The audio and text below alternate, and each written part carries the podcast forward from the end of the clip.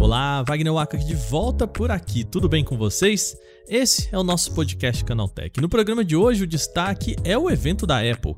A empresa anunciou finalmente a data do seu evento. Será em 7 de setembro, o que quer dizer que nós, jornalistas de tecnologia de todo o Brasil, vamos trabalhar no feriado. Brincadeira de lado, estamos a menos de 20 dias do que a empresa tem para mostrar. Por enquanto, a gente reúne muita expectativa e especulação, já que a Apple ainda não falou que vem por aí. Mas a gente já sabe que tem nova linha de iPhones, talvez AirPods e mais, então a gente vai falar sobre o que a empresa pode mostrar nesse evento. No segundo bloco, nosso assunto é mobilidade elétrica, só que agora a gente vai falar sobre bicicleta. O governo francês paga cidadãos para que eles abandonem seus carros em casa e optem por uma bicicleta. E sabe quanto é esse incentivo? Bom, ele pode ir para além de 20 mil reais. A gente fecha as notícias de hoje com um jogo que explodiu. Lembra do Wordle, aquele game no qual você precisa chutar as letras até encontrar a palavra do dia? Pois bem, depois de ser comprado pelo New York Times, agora o game vai ganhar uma entrada no aplicativo oficial do veículo. O que, que, tem por trás disso? A gente conta agora no podcast Canaltech, o programa que traz tudo o que você precisa saber do universo da tecnologia para começar o seu dia.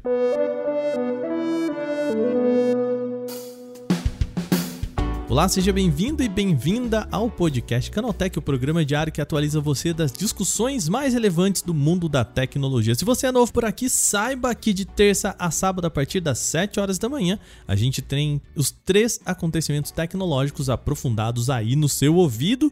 E de segunda-feira a gente tem o nosso Porta 101, um podcast semanal. Lembrando também que a Black Friday está chegando, o que quer dizer que você tem que ficar ligado nas ofertas, já vai preparando o terreno para não perder nada. E um dos jeitos melhores de você fazer isso é participar dos nossos grupos de oferta, oferta.canaltech.com.br. Eu vou deixar os links aqui na descrição para você já ir entrando, se familiarizando, sabendo o que, que você precisa fazer para se preparar para a Black Friday que já já está aí. Beleza? Pra gente fechar, não se esquece de seguir a gente no seu agregador e receber sempre episódios novos e já aproveita, deixa aquela avaliação pra gente por lá. Sem mais, vamos agora então para o nosso primeiro tema do dia.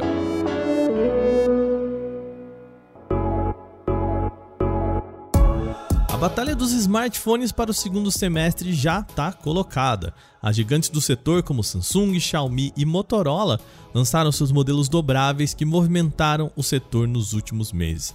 Aliás, se você quiser se aprofundar nesse assunto, a gente tem um Porta 101 que exatamente foi lançado essa semana sobre o tema. Eu vou deixar aqui o link na descrição do nosso programa, tá? Agora é hora do movimento da Apple depois que as gigantes lançaram seus dobráveis. A Apple geralmente reserva o mês de setembro para apresentar os seus novos smartphones e esse ano, claro, não vai ser diferente, tá? A companhia anunciou a data do seu próximo evento para o dia 7 de setembro. O convite não traz informação extra nenhuma, ou seja, não se sabe o que será apresentado lá. Mas tradicionalmente o foco do evento de setembro é a linha de iPhones. Então, vamos falar sobre o que a gente espera desse evento e começando, claro, por eles, os smartphones. A expectativa é de que haja quatro modelos apresentados esse ano. A linha vai ser dividida em dois segmentos. A versão mais básica vai ser chamada só de iPhone 14. Segundo apontado pelo jornalista Mark Gurman da Bloomberg, a Apple deve abandonar o nome Mini esse ano. Nesses segmentos, os iPhones devem contar ainda com os mesmos chips A15 Bionic presentes no topo de linha atuais, ou seja, os que estão no iPhone 13. O outro segmento deve ser o iPhone 14 Pro. Esse sim deve contar com uma mudança significativa de layout e de processador. Ele deve trazer o entalhe, sabe aqueles, o note, aquele buraquinho ali em cima, no formato do i deitado sobre o qual se fala há muito tempo. A expectativa é de que ele também conte com a nova versão dos chips da Apple, que deve se chamar de A16 Bionic. Os dois segmentos vão ter dois tamanhos diferentes, então somando os quatro aparelhos. A versão maior dessas duas linhas também vai receber o nome de Max na frente. Então vamos lá, que eu sei que é muito nome e fica confuso. São quatro modelos. No segmento básico, iPhone 14 e 14 Max. Mantém o chip e o visual. A diferença para a versão Max é o tamanho da tela e provavelmente a bateria, já que tem mais espaço também. O segmento topo de linha a gente tem iPhone 14 Pro e 14 Pro Max contando com o novo processador, note em formato de I e principais inovações da linha. De novo, a versão Max é só com tela e talvez bateria maior. Beleza? E claro, ainda são esperadas mais mudanças técnicas para a linha. O nosso repórter, o Victor Carvalho, reuniu todos os rumores e expectativas que a linha tem em um texto especial lá no Canaltech. Eu vou deixar o link aqui na descrição desse podcast, tá bom? Agora vamos falar de outros produtos. Além dos iPhones, também tem a expectativa de que outros acessórios apareçam. O primeiro deles são os Apple Watch. Diferente dos últimos anos, a Apple deve apresentar em setembro três modelos de novos relógios inteligentes. A gente teria o Apple Watch SE, de segunda geração, o Apple Watch Series 8 e uma versão mais resistente mirando atletas e profissionais esportivos. Bom, vamos por partes. O SE2 deve manter o visual já conhecido com aquelas bordas simétricas com tamanhos de 40mm e 44mm, mas apostando no chip S8 de última geração e recebendo sensores como eletrocardiograma, né, o ECG, e também o SPO2, que é a saturação de oxigênio no sangue. Já o Watch 8 será o modelo premium com aquele que a gente já está acostumado. Tem a tela sempre ativa para exibir mostradores mesmo com relógio bloqueado, mantém o display de bordas mais finas e curvas mais pronunciadas e conta com tamanhos de 41mm e 45mm. Ele deve ganhar novidades mais importantes em relação ao rastreamento de atividades físicas, saúde e monitoramento do sono. O último da lista deve ser o Watch Pro, ou também chamado de Watch Extreme. O relógio deve apresentar pequenas mudanças de design em relação ao Watch 8, destacando pela chegada de uma versão maior do que 45mm, com mais bateria, uma exclusiva função de termômetro para medição de temperatura corporal e outros recursos também exclusivos. Bom, falamos de smartphone e de relógio, mas tem coisas a mais ainda aguardadas para esse evento, tá? Fones de ouvido. Os novos AirPods Pro de segunda geração devem ser apresentados pela Apple com melhorias em desempenho de som, codec Apple Lossless, o ALAC, né? E o LC3 para áudio Hi-Fi de alta qualidade, além claro, suporte a 5.2 Bluetooth com menor consumo energético. Ele também deve vir com um novo estojo e algumas mudanças no visual. Bom, fechamos o que a gente acha que vai ter mas a gente tem rumores também que apontam algumas ausências confirmadas aí. Embora a Apple esteja trabalhando nos novos HomePods e Apple TVs, eles devem ser apresentados só em outubro, quando a gigante pode trazer um novo evento. Nesse de outubro também podem chegar os novos iPads e Macs com o chip M2. Lembrando aqui, recapitulando, o próximo evento vai ser no dia 7 de setembro, feriado aqui no Brasil de novo, a gente vai ter que trabalhar no feriado. A apresentação começa a partir das 10 horas no horário local da Califórnia, o que equivale aqui ao Brasil às 2 da tarde pelo horário de Brasília. E claro que a gente vai acompanhar tudo por aqui, portanto, sem feriado pra gente. Vamos falar agora de incentivo para o setor verde. A França anunciou uma mudança em um projeto de incentivo do governo para que pessoas abandonem seus carros e optem por usar bicicletas elétricas para locomoção. A informação veio do jornal inglês The Times. O incentivo é voltado para famílias com menor poder aquisitivo e, obviamente, para fazer as pessoas trocarem sua modalidade de transporte para a opção menos poluente. Até então, o incentivo era de 3 mil euros, aproximadamente 15.200 reais na conversão direta aqui. O conselho que rege o projeto aprovou um aumento agora que é de mil euros. Com isso, agora é possível chegar até 4 mil euros para esse incentivo de troca do carro pela bicicleta elétrica. Novamente, a gente vê aqui na cotação atual, isso significa mais de 20 mil reais para estimular uma pessoa a abandonar o carro. Mas por que isso? Bom, o, a França já tem um histórico relacionado a isso. Paris é, inclusive, considerada uma cidade pioneira no estímulo ao uso de bicicleta. Uma das questões mais polêmicas na cidade, inclusive, foi o fechamento de regiões centrais para veículos maiores, cobrando pelo tráfego de carros e até o estacionamento. A região tem vários estímulos para isso. Primeiro, que a França não é exatamente uma grande produtora energética na região. O continente europeu, na sua totalidade, sofre com a alta dos preços de combustíveis, oriunda das tensões da guerra entre Rússia e Ucrânia no leste da Europa. A Alemanha, por exemplo, teve que reativar usinas de carvão consideradas muito mais poluentes para poder manter a oferta de energia sem um aumento considerável no preço. Além disso, a União Europeia já cravou para o ano de 2035 como o momento que vai parar a fabricação e venda de carros a combustão.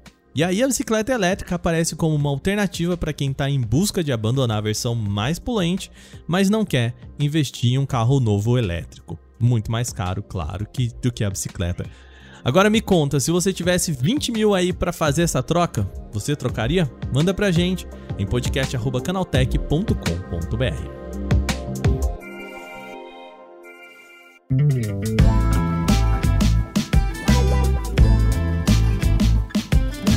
Agora vamos falar de um joguinho, algo que já ganhou o gosto de muitos usuários. É o jogo chamado Wordle. Talvez você não reconheça pelo nome, mas é aquele game no qual você precisa acertar uma palavra de cinco letras. Quando você chuta uma palavra, o game mostra se a letra daquele termo faz parte da palavra e se está na posição correta. O jogador ou a jogadora tem seis chances para acertar. Se você ainda não se ligou em qual game a gente está falando aqui no podcast, tem uma versão em português bastante famosa, também chamada de termo, e aqui usa os termos em português. Tá, eu sei que você está pensando agora, esse jogo é do ano passado, é de 2021. Por que, que a gente está falando dele aqui? Bom, o título faz tanto sucesso que foi comprado pelo jornal The New York Times. Sim, o jornal.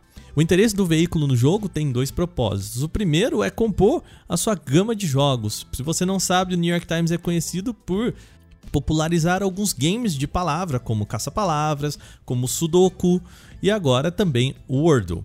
O interesse do veículo no jogo é buscar atrair a população mais jovem também. A empresa sabe que o seu público está envelhecendo e colocar o game na sua plataforma poderia atrair o interesse de mais gente, gente mais nova também.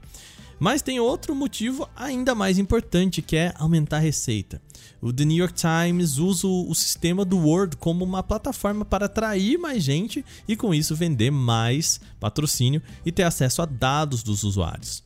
Mas nada disso também é novidade. A mudança principal é que agora o New York Times adicionou o Wordle no seu Crossword App, o aplicativo de caça-palavras, Sudoku e outras atividades com palavras, o que faz do Wordle agora subir na categoria de jogos de palavra, um reconhecimento para alguns poucos títulos.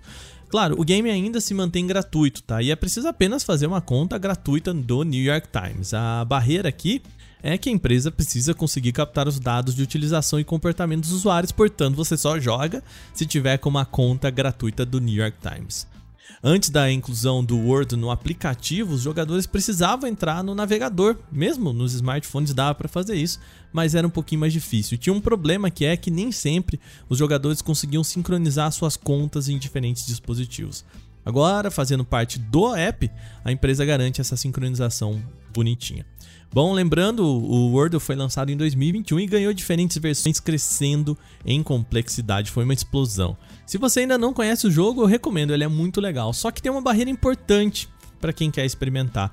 Ele só está disponível em inglês, esse Wordle. Ou seja, é um bom teste de vocabulário para quem quer aprender ou está aprendendo inglês e quer testar o seu vocabulário. Mas para quem não fala, não vai conseguir curtir o jogo. Só que tem a versão brasileira do título que a gente falou aqui, que é o chamado termo, com o mesmo propósito. E o termo evoluiu tanto que tem outras duas modalidades. É o dueto, em que você tem que acertar duas palavras ao mesmo tempo, e o quarteto, em que são quatro palavras a serem adivinhadas concomitantemente. Se você é um jogador ainda do termo ou do Word, conta pra gente também, podcast.canaltech.com.br. Bom, terminadas essas principais notícias de hoje, vamos para o nosso quadro Aconteceu Também.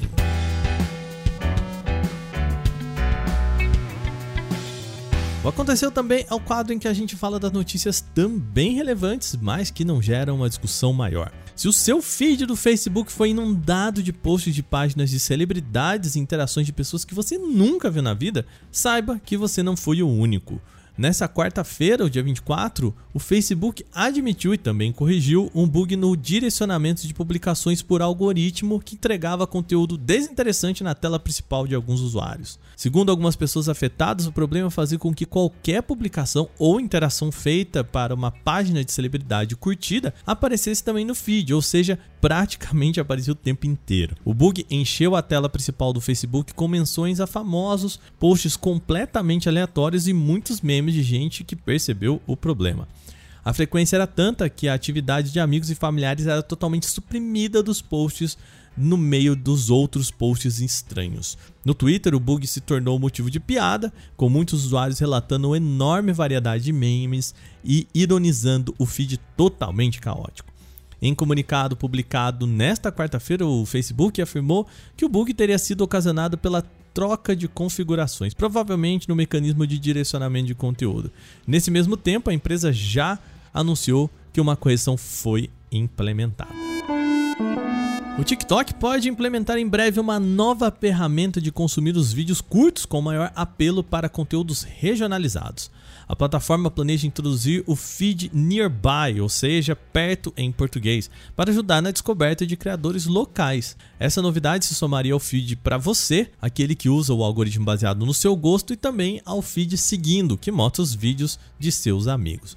A descoberta foi revelada pelo consultor especializado em mídias sociais Matt Navarra, embora ele não tenha compartilhado nenhum print da tela. Além de conectar pessoas de modo comunitário, o feed permitiria encontrar eventos, locais e comerciantes nas redondezas da sua casa ou do seu trabalho. Quem for escolhido para o experimento verá um novo feed na guia Início dos aplicativos, ao lado dos já existentes. Para ativar, é necessário considerar acesso à localização pelo TikTok, o que pode ser um incômodo para algumas pessoas. Outro uso implícito aqui seria publicidade direcionada. Com um feed mais focado, seria possível entregar anúncios para uma cidade, um município ou um estado com maior precisão. Um perfil de loja de roupas poderia comprar um espaço para incentivar moradores de certo bairro a conhecer o lugar, por exemplo. O TikTok confirmou ao site TechCrunch que realmente está testando esse feed chamado de Nearby com um pequeno grupo de usuários, por enquanto, na região do Sudeste Asiático. A empresa, porém, não disse se pretende levar o formato para outras regiões, nem estabeleceu um prazo para essa implementação efetiva. A Microsoft anunciou o lançamento da Viva Engage, uma rede social vinculada ao Microsoft Teams para estimular a interação entre os usuários de uma mesma empresa. O serviço havia sido anunciado pela gigante de software no evento Microsoft Inspire, mas agora chega como um substituto melhorado do Yammer Communities.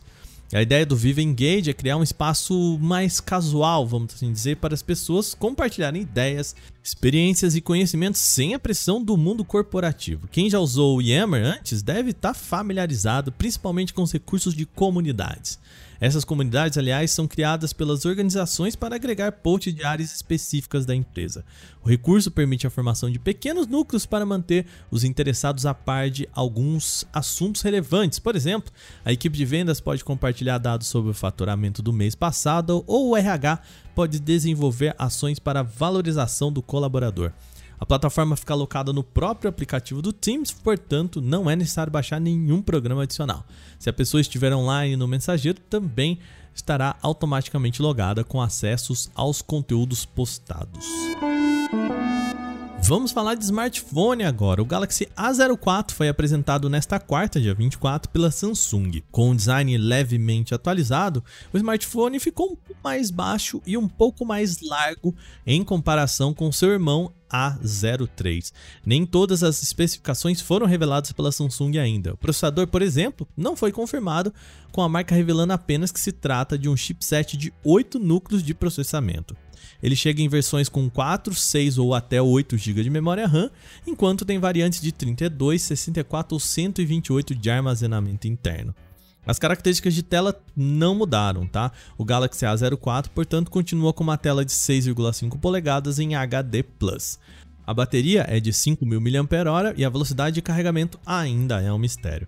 A Samsung não revelou detalhes sobre a data de chegada dele às lojas nem países no qual ele vai desembarcar, o preço também não foi divulgado pela gigante sul-coreana. Lançado em março desse ano na China, o Realme GT Neo 3 está longe de completar o ciclo de um ano de mercado. Entretanto, a marca chinesa parece já ter iniciado os preparativos para a estreia do sucessor, o Realme GT Neo 4. O dispositivo já foi listado em alguns sites oficiais. Tudo bem, não há informações de especificação do Realme GT Neo 4, mas ele já apareceu em alguns sites. Portanto, é possível especular que o novo dispositivo vai apresentar certas melhorias de hardware em comparação com seu antecessor. O Realme GT Neo 3, o antigo dispositivo, é equipado com o chipset intermediário Premium Dimensity 8100 da MediaTek, com suporte às redes 5G e foco em games. O telefone traz opções de até 12 GB de memória RAM e até 256 GB de armazenamento interno. Voltado para entretenimento, ele tem uma tela em AMOLED de 6,7 polegadas em resolução em Full HD+. Para maior fluidez e toques mais responsivos, o display possui taxa de atualização de até 120 Hz. A expectativa é de que o Neo GT4 siga também nesse mesmo caminho.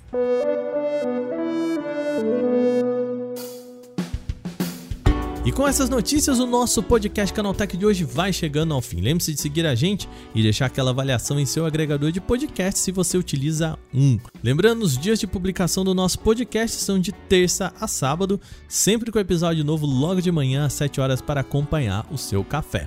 Esse episódio foi roteirizado, apresentado e editado por mim, Wagner Waka, com a coordenação de Patrícia Gnipper.